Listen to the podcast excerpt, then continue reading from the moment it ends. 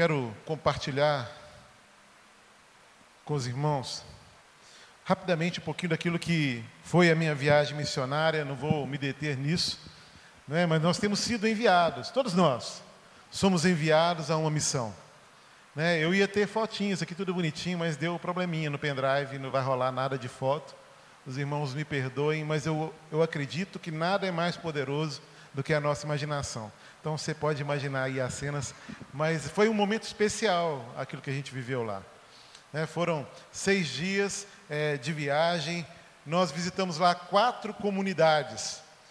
É, nós subimos os Solimões e foi um tempo assim, onde a gente via em todo momento, na, na comunhão ali no ambiente do barco, no trabalho excessivo, excessivo dentro do barco, é, a gente via sempre a graça de Deus e Deus falava o tempo todo, é algo realmente especial. A gente visitou as comunidades de Macumirim, Membeca, comunidade do Águia e a comunidade do Tupé. É, a, essa comunidade do Macumirim é uma comunidade mais longe, né? nós saímos do porto 5 horas da tarde, entre 5 e 6 horas, e chegamos nessa comunidade às 6 da manhã, é, e assim funcionava. A gente viajava à noite e trabalhava o dia inteiro. Então, é, seis horas da manhã não tem ninguém cochilando no barco, e a partir dessa hora, ninguém cochilando, deitado, sentado, não tem essa ideia.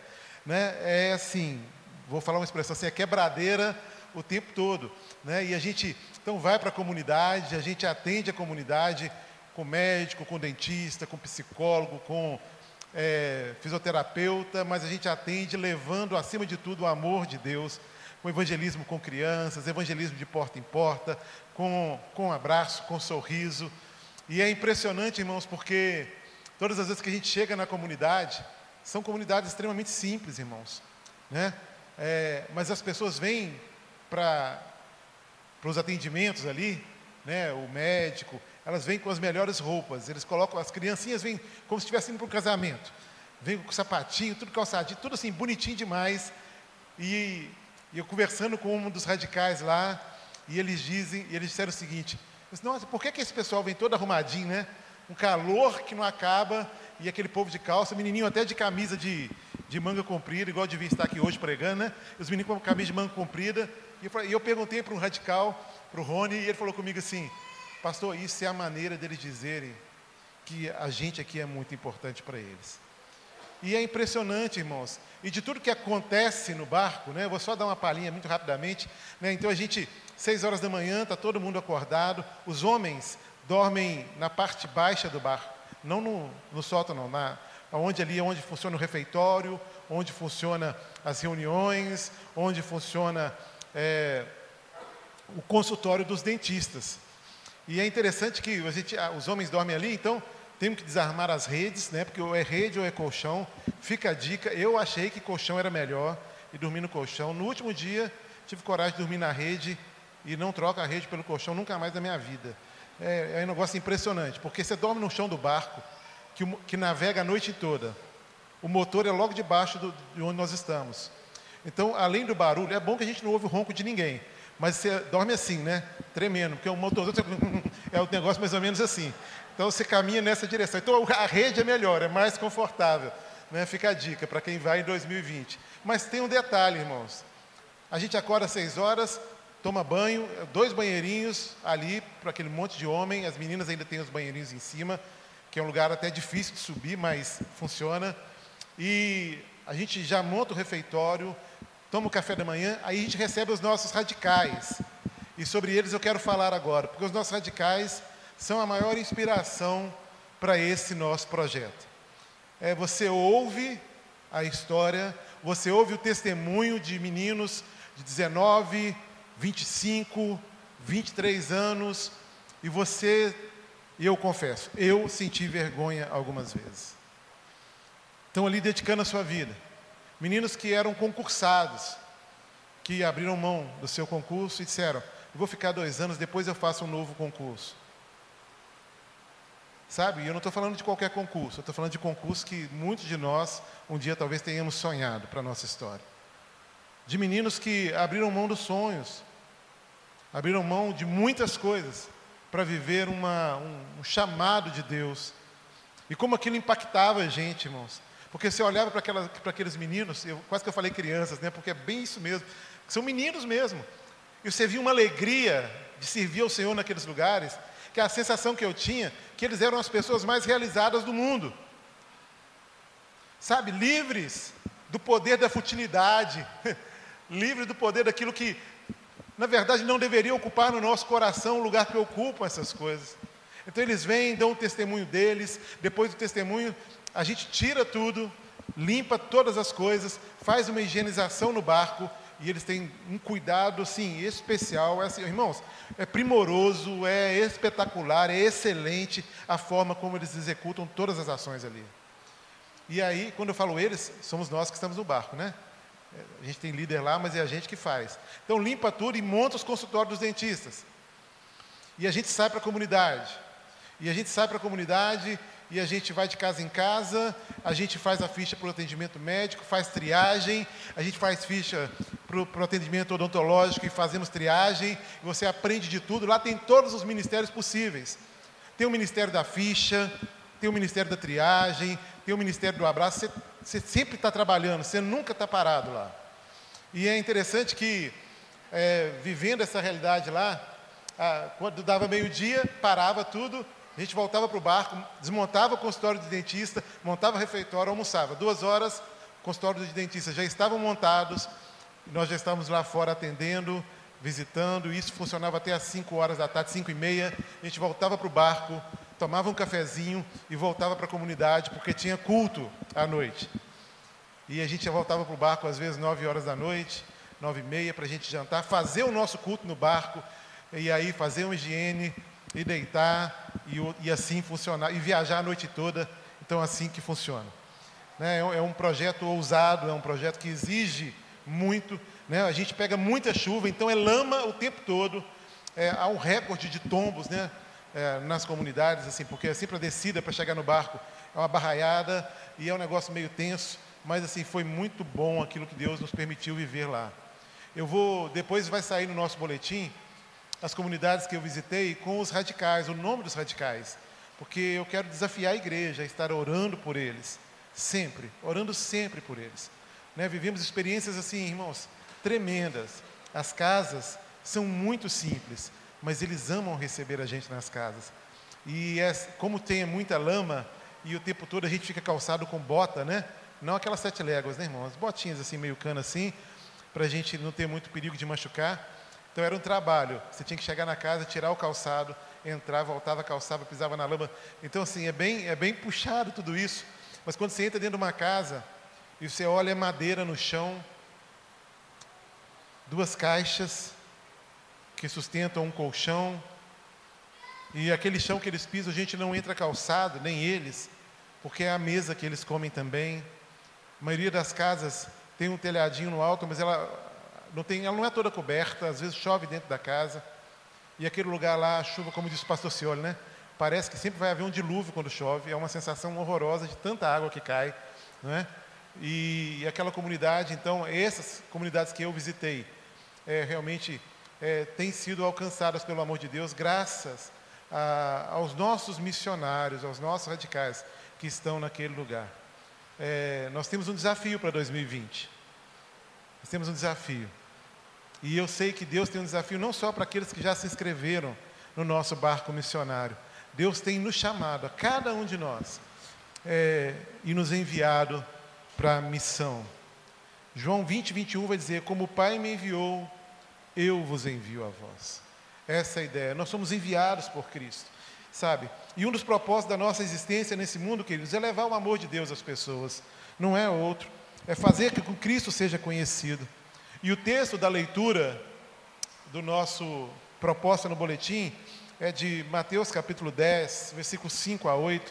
Se você puder abrir sua Bíblia, pelo menos para acompanhar essa, essa leitura. Mateus 10, 5 a 8. Diz assim a palavra do Senhor: Jesus enviou esses doze com as seguintes instruções: não se dirijam aos gentios, nem entrem em cidade alguma dos samaritanos. Antes, dirijam-se às ovelhas perdidas de Israel. Por onde forem, perguntem, preguem essa mensagem. O reino dos céus está próximo. Curem os enfermos, ressuscitem os mortos, purifiquem os leprosos, expulsem os demônios. Vocês receberam de graça, deem também de graça. E esse texto nos ensina algumas verdades para aqueles que são enviados para a missão. Irmãos, a realidade que nós encontramos ali na região da Amazônia, nas comunidades é, que visitamos, são realidades muito doloridas, muito difíceis há, uma, há um desconhecimento da palavra de Deus que os levam a posturas que muitas vezes aos nossos olhos são abomináveis. Mas é, nós vamos àqueles lugares e revelamos ali o amor de Deus, sabe, de uma forma plena. Né? Os irmãos devem ter listo, rodou aí nos nossos grupos do Facebook, perdão, do WhatsApp, é, alguma colocação sobre aquilo que a gente vivenciou na área da saúde lá. Há um, um ano atrás, Cristiano participou é, de um projeto como esse, e nesse projeto ele sentiu um desejo no coração de fazer uma doação para o barco, que era um DEA, que é um desfibrilador, né, esse que é mais popular. E ele então levou dessa vez, na segunda viagem, ele levou esse desfibrilador. E a missionária do barco, a Germana, os que cuidam do barco lá são um casal, né? É, André e Germana são dentistas, pessoas que amam o que fazem, que deixaram seus filhos em São Paulo e eh, ano, até meio do ano passado agora, tinha mais de ano que eles não conseguiam ir lá ver os filhos. E nem trazer os filhos para perto deles. Mas estavam ali servindo ao Senhor. Abriram mão dos seus empregos, abriram mão das clínicas que tinham para servir ao Senhor no barco. E interessante, irmãos, que toda essa, essa dinâmica, todo essa, esse mover, revela o amor de Deus, revela o amor de Cristo por aquelas pessoas. E nós precisamos disso, irmãos. Nós precisamos entender o nosso chamado. Precisamos entender que Cristo espera algo da nossa parte. É Ele quem nos enviou. Antes de sermos reconhecidos pela igreja, que a igreja nos envie, Cristo nos envia para uma missão. E nesse texto, Jesus ensina algumas verdades sobre isso. Instruções que vão nos ajudar a cumprir de forma eficaz essa missão que o próprio Cristo nos dá na proclamação do Evangelho. Então, ao ser enviado, querido, para a missão, comece no lugar onde você está. Comece no lugar onde você está. A maioria daqueles radicais que estavam ali eram adolescentes e jovens que já haviam escolhido um estilo de vida onde proclamar o Evangelho era prioridade. Meninos que, nos seus ambientes universitários não perdiam tempo de proclamar o nome de Cristo.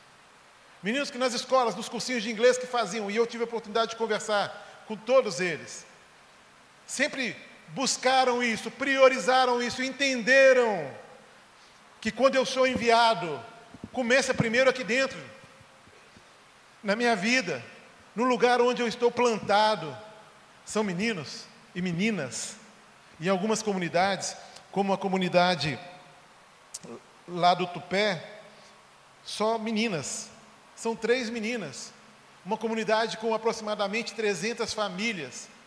Uma comunidade onde a maioria absoluta esmagadora são homens. Mas meninas que estão ali servindo ao Senhor, que são honradas naquilo que fazem pelo próprio Senhor. Então comece no lugar onde você está. Jesus enviou esses doze com as seguintes instruções: não se dirijam aos gentios, nem entre na cidade, em cidade alguma dos samaritanos, antes dirijam-se às ovelhas perdidas de Israel. Irmãos, há uma necessidade da gente começar aqui. Sabe, é muito legal. E assim, eu estou sonhando já com 2020, com o projeto que a nossa igreja vai com o barco. Mas, irmãos, nós precisamos começar agora. Precisamos começar no lugar onde nós estamos. Missão não é projeto, não é evento em que eu digo, eu vou fazer um projeto missionário, eu vou participar de um projeto missionário. Não, queridos. Isso tem que ser algo diário na nossa caminhada. Eu preciso vivenciar isso. A minha casa precisa conhecer a Deus, a minha família precisa reconhecer a Deus. Sabe por quê? Porque no lugar onde você está, você vai alcançar primeiramente a sua família. Olha o que diz Marcos capítulo 5, do versículo 18 a 20. Diz assim: Quando Jesus estava entrando no barco, o homem que estivera endemoniado suplicava-lhe que o deixasse ir com ele. E Jesus não o permitiu, mas disse: Vá para casa, para a sua família, e anuncia-lhes quanto o Senhor fez por você e como teve misericórdia de você. Então aquele homem se foi e começou a anunciar em Decápolis quando, quanto Jesus tinha feito por ele, e todos ficaram admirados. Irmãos, nós precisamos começar a fazer isso. Você é alvo do amor de Deus, amém, irmão? Amém? Sua vida foi transformada por Cristo. Então as pessoas precisam conhecer isso. E talvez você esteja aqui e na sua casa só você é alguém que conheceu a Cristo. Mas eu quero te fazer uma pergunta. Já sentou um dia à tarde, principalmente você que é jovem, adolescente, ou não, né? E convidou a sua família para um café da tarde e fez aquela mesa maravilhosa, cheia de capricho, e contou o seu testemunho? E falou aquilo que Deus faz por você? Sabe, irmãos, às vezes nós somos rápidos, muito rápidos, em dizer das lutas que nós enfrentamos. E a gente está numa luta, a gente liga para um parente e diz: Olha, você pode me ajudar nisso? Você pode me ajudar naquilo outro? Nada de errado nisso, tá, irmãos? Mas você tem uma mensagem tão preciosa. Você tem uma mensagem tão transformadora na sua vida, querido. Escolhe fazer isso todo dia. Escolhe ligar para alguém da sua família que não é, que não conhece o Cristo que você conhece. Fala da sua experiência, fala daquilo que ele tem feito na sua vida e fala do amor dele por essa pessoa. Nós precisamos fazer isso, irmãos, começar na nossa casa, testemunhar daquilo que Cristo fez na nossa história. Ainda no lugar onde você está, você pode influenciar os seus amigos. Meus queridos, a gente se relaciona o tempo todo. E infelizmente esse relacionamento tem se diluído, tem se tornado frágil, tem se tornado é, ineficiente a partir das nossas redes sociais, infelizmente. Hoje se conversa muito mais pelo WhatsApp, porque assim, ó, olho no olho. Isso rouba, rouba, de nós aquilo que poderia ser a manifestação de cuidado, um olhar compreensivo, um abraço amigo, não é? É um sorriso que vai gerar no outro esperança. Mas olha, eu quero dizer para você que se você que você foi enviado para uma missão e que você precisa começar na sua casa, porque na sua casa, no lugar onde você está, você vai influenciar os seus amigos, Quantas pessoas estão à sua volta? Quantas pessoas você se relaciona com elas que estão sofrendo, irmãos? E estão sofrendo não com as doenças desse século, né, que é a depressão, não sofrendo é, porque por uma coisa ou outra específica, mas sofrendo acima de tudo, porque não conhece o Deus de toda paz, o Deus de toda salvação, o Deus de toda alegria. E nós conhecemos, irmãos. Como é bom a gente poder influenciar, quando tem um amigo nosso que está com uma ideia errada no coração, e você pode chegar junto e falar assim: não, cara, mas não precisa disso, meu irmão. Tem outro jeito. Eu conheço um jeito. Eu sei um caminho diferente desse que você está propondo para a sua vida. Eu sei um caminho diferente desse que você está propondo para a sua história. Um caminho de vida, um caminho de esperança, um caminho de paz. Influencie os seus amigos. Versículos 28 e 30 de João capítulo 4. Então, deixando o seu cântaro, a mulher voltou à cidade e disse ao povo: Venham ver um homem que me disse tudo o que, que tenho feito. Será que ele não é o Cristo? Então saíram da cidade e foram para onde ela estava. Nós precisamos comunicar esse evangelho. Sabe? As pessoas que estão à nossa volta, irmãos, são pessoas que precisam ser alcançadas por nós, que somos enviados por Deus, enviados por Cristo Jesus. Mas ainda no lugar onde você está, você pode gerar um impacto na sua cidade. E nós precisamos abrir os nossos olhos para essa necessidade, irmãos. A necessidade de fazermos a diferença onde nós estamos, de nos tornar relevantes na comunidade onde nós estamos inseridos, nos tornar relevante na cidade onde nós estamos inseridos. E eu não digo no aspecto social, tão somente no aspecto social. Para mim, ele vem aí num segundo lugar, mas no aspecto espiritual. É necessário entender, irmãos, que a verdadeira vida só acontece em Cristo. Nós sabemos dessa, de, dessa notícia. Nós sabemos o caminho de casa, sabe? A gente sabe o caminho de volta para casa. E nós precisamos fazer com que a nossa cidade conheça essa verdade.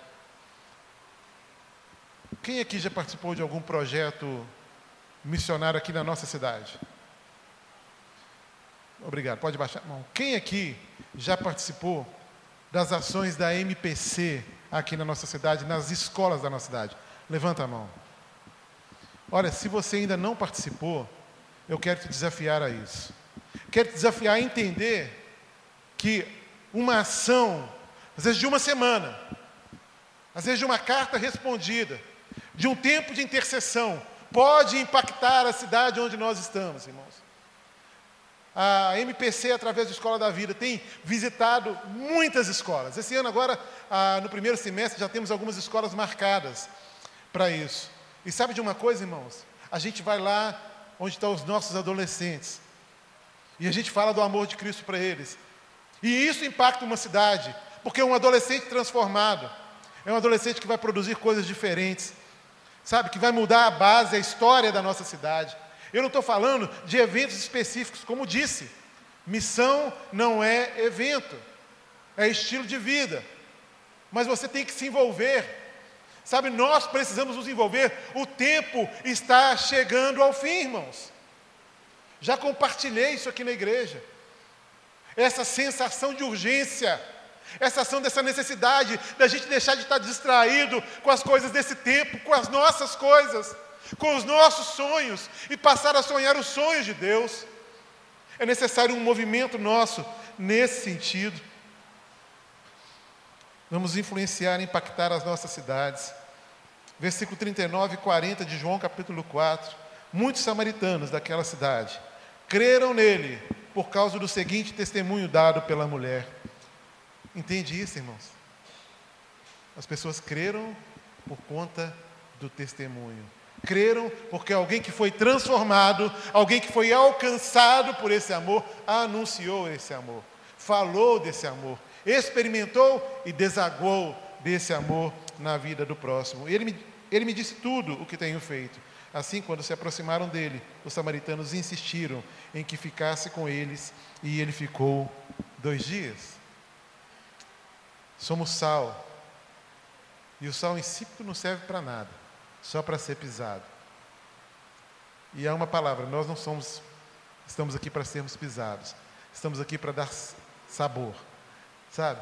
Então, nos seus relacionamentos, salgue sempre. Dê às pessoas sede da palavra. Jogue sal para que as pessoas tenham curiosidade, sabe? De experimentar aquilo que você já experimentou. Mas em um outro momento, querido, viva para completar a obra que Jesus iniciou. Ele nos chamou para a obra da reconciliação. Então, ao ser enviado pela missão, fale com autoridade do reino dos céus.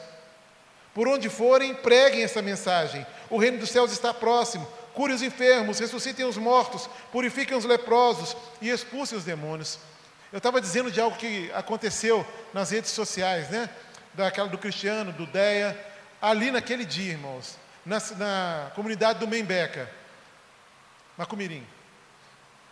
O senhor chega, mas a esposa numa rabetinha, atravessando um rio de mais de 150 metros, a Betinha, gente, é um, é um barquinho que dessa finurinha assim, e com o motorzinho dele é, é um cano grandão assim, a hélice fica lá na ponta. E veio ele e a esposa, e quando eles chegaram na comunidade, já não tinha mais ficha médica para ser preenchida. E, eles, e eu que os recebi para ajudá-los a subir, e eu voltei e perguntei ao, Cristiano se podia liberar mais duas fichas, porque um senhor estava passando mal, e ele, Cristiano, não pode liberar. E a gente liberou, fizemos a triagem. Aquele homem estava com uma pressão um pouco elevada. E ele fez a triagem e foi fazer a ficha para o dentista. Lá na ficha do dentista, ele começou a dar uma sudorese muito grande. O rapaz percebeu que ele estava passando mal, me chamou e eu acompanhei ele, levei ele ao Cristiano. Rapidamente atendeu. E quando o Cristiano auscultou ele, ele falou assim: ele precisa ir agora para o hospital. E por graça e misericórdia de Deus, havia um homem com uma ambulância lá, que há mais de três meses não ia naquela comunidade. Era a melhor comunidade que nós somos, com mais estrutura. Tinha inclusive um postinho de saúde. que não tinha nem de pirona nele, mas tinha lá o posto. E a gente. E o Cristiano fez um laudo para que o motorista da ambulância, que era uma Fiorino, fechadinha, só, com uma maca, mais nada. Para levar aquele homem para o hospital numa cidade próximo, que é Maracapuru, que é pertinho de lá, Macapuru, pertinho dali.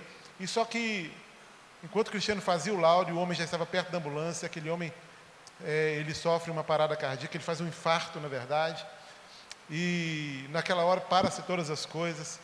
E aquela doação do Cristiano que no barco a brincadeira é, a gente nunca vai precisar de usar isso, que Deus nos, nos livre de ter que usar isso. É, foi usado naquela comunidade, na vida daquele homem. Aquele homem deu 13, 13 paradas cardíacas até chegar ao hospital. O Cristiano saiu com ele da comunidade, era 11 e pouca da manhã. Eles demoraram quase três horas para chegar no hospital onde ele pudesse ter pelo menos os primeiros atendimentos mais específicos. Não havia uma medicação, um bu, aquela questão, aquele, aquele material para poder ajudar a respirar. Nada, não tinha nada. Nada de nada. É, as pás do DEA, as pás desse desfibrilador, a, a, foram tantos choques sequentes né, necessários a serem dados naquele homem, que elas quase que esfarelaram. A coisa ficou assim difícil. Sabe? E a comunidade salva que estava ali, os, os tripulantes do barco, nós nos unimos àquela comunidade naquela hora, a família que ficou, e nós clamamos ao Senhor. E tivemos um tempo grande de oração, e clamando pela misericórdia de Deus, e anunciando com autoridade que Deus podia sim preservar a vida daquele homem, se essa fosse a vontade de Deus. E por milagre do Senhor, né, sem aqui querer desmerecer a, a qualidade do atendimento que o cristiano prestou a ele.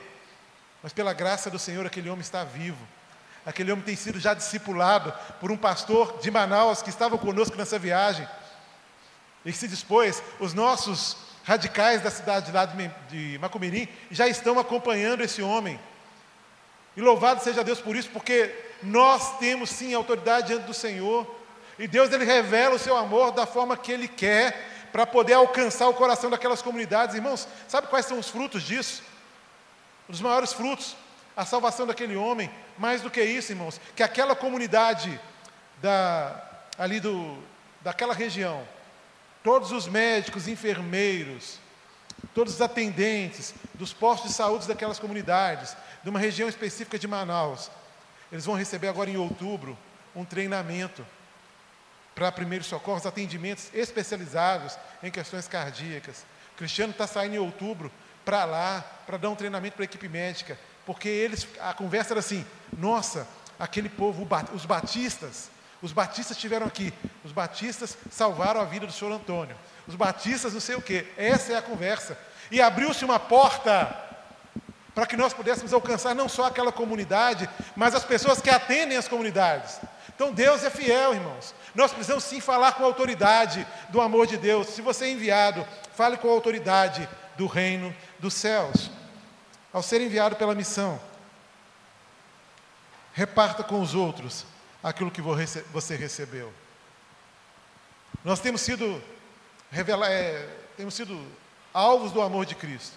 Nós temos recebido do Senhor tudo aquilo que precisamos todos os dias. Aliás, Ele faz infinitamente mais daquilo que a gente pede ou pensa. Ele nos surpreende sempre.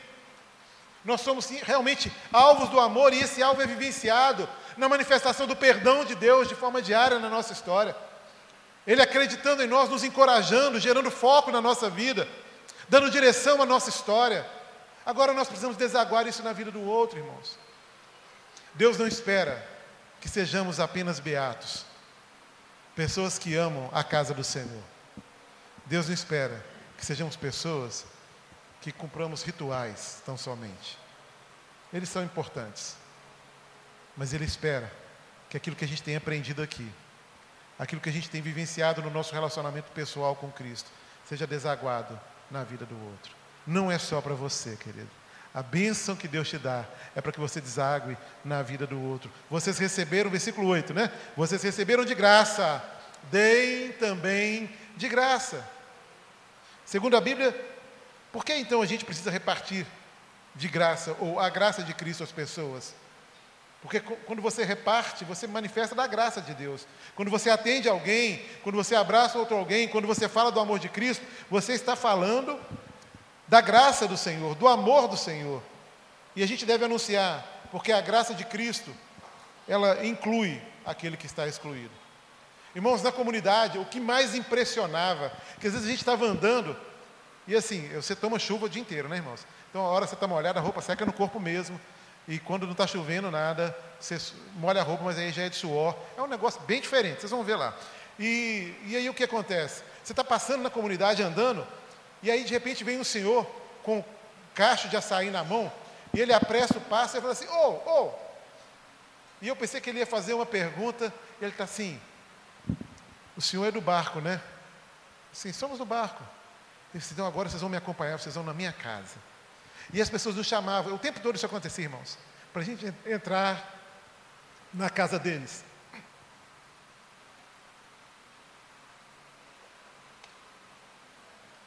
E anunciar, sabe por quê? Porque são pessoas que se sentem excluídas, que estão à margem mesmo da sociedade. Você entra numa casa, irmãos, e não é incomum a, a vestimenta, as mulheres, na maioria, elas ficam em casa, os homens trabalham, as mulheres cuidam das coisas de casa. Mas você entra na casa, às vezes a mulher está só com a roupa íntima. É a coisa mais comum de acontecer. Sabe? É, há, uma, há uma extrema pobreza no lugar. E elas, as pessoas se sentem assim, à margem do amor de Deus, à margem do amor das pessoas, do cuidado das pessoas. Então, quando a gente entra numa, numa casa como essa, e a gente tira o nosso calçado e senta no chão, é algo maravilhoso, irmãos. Nós entramos na casa de um, de um senhor, senhor Manuel, um jovem senhor. E entramos eu, mais um grupo, umas quatro, cinco pessoas. E sempre a gente levava alguém para ficar com as crianças, enquanto a gente conversava com os adultos. Todo o material bem preparado. E a gente lá falando. E no final eu, eu orei, abençoando aquela casa, abençoando a vida daquele homem. E ele tinha, ele falou que ele conhecia a Cristo quando ele morou em Manaus, ele era alguém convertido. Ali na, na, naquela comunidade onde ele estava, ele estava meio solto, assim, precisando de uma igreja. A gente apresentou lá os radicais para eles, foi no culto à noite que a gente fez lá. Mas ele falou assim: Eu posso fazer uma oração por vocês? Aí eu falei assim: Pode. E ele falou assim: Ele orou, né, dentro de várias coisas, ele falou assim: Meu Deus, muito obrigado eu estava tão sozinho aqui, Senhor. Os meus amigos aqui, Senhor, não conhecem o Senhor. Mas o Senhor trouxe a minha família aqui. O Senhor trouxe a minha família. E ele chorava, e ele chorava. E eu fiquei tão feliz, não por ele me chamar de família, mas porque essa noção de que em Cristo nós, nós nos tornamos filhos de Deus, e nós somos uma família, e receber a família em casa a gente sabe que é bom demais. Então, é, é, essa graça de Deus, ela inclui aquele que está excluído, não é? é? Colossenses capítulo 3, versículo 11: Nessa nova vida já não há diferença entre grego e judeu, circunciso e incircunciso, bárbaro e cita, escravo e livre, mas Cristo é tudo e está em todos. A gente anuncia a graça, porque a graça de Cristo ampara o necessitado. Lucas capítulo 10, versículo 33. Mas um samaritano, estando de viagem, chegou onde se encontrava o homem, e quando o viu, teve piedade dele, irmãos. Sabe, a graça ampara, a manifestação da graça, ela cuida. Sabe, é isso que a gente faz num projeto como esse, é isso que a gente deve fazer na nossa caminhada. A gente anuncia a graça, porque a graça de Cristo salva o perdido. Amém, irmãos? Ela salva o perdido. Efésios 2, 8, a parte A. Pela graça sois salvos. É pela graça, não é por outra coisa. João 1, versículo 12 vai dizer: Contudo, aos que receberam, aos que creram em seu nome, deu-lhes o direito de se tornarem filhos de Deus.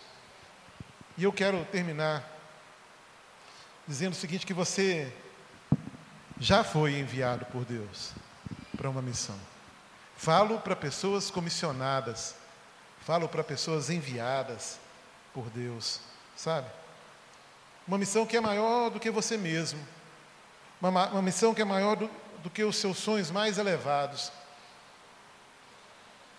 E que grande oportunidade e que enorme privilégio, querido, fazer parte desse projeto de Deus para ganhar pessoas para Jesus. Sabe? Deus conta com você. Então comece no lugar onde você está. Fale com a autoridade do reino dos céus e reparta com os outros aquilo que você recebeu de graça. O meu conceito missionário, ele foi completamente transformado nesses dias que eu estive na Amazônia. Uma visão um pouco mais profunda e ao mesmo tempo mais ampla. Mas como eu disse, tudo começa aqui em casa. Tudo começa onde você está.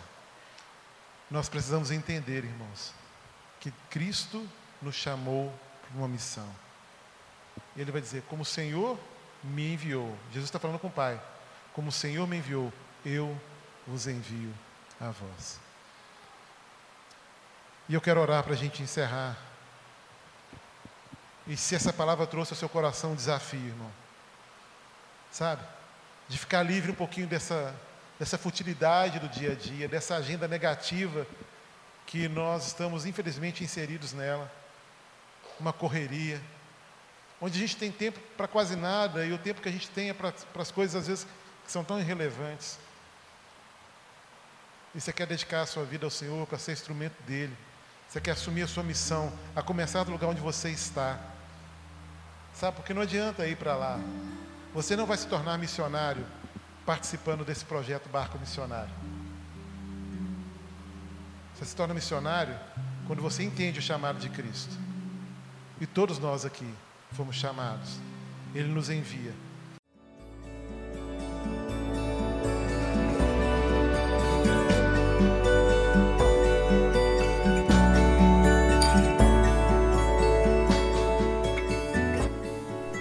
Igreja Batista do Bom Retiro tem plena convicção de que a palavra de Deus é poder para salvar e transformar vidas. Nosso desejo é que essa mensagem tenha alcançado seu coração. Para saber mais sobre quem somos e em quem acreditamos, acesse ibbrpatinga.com.br.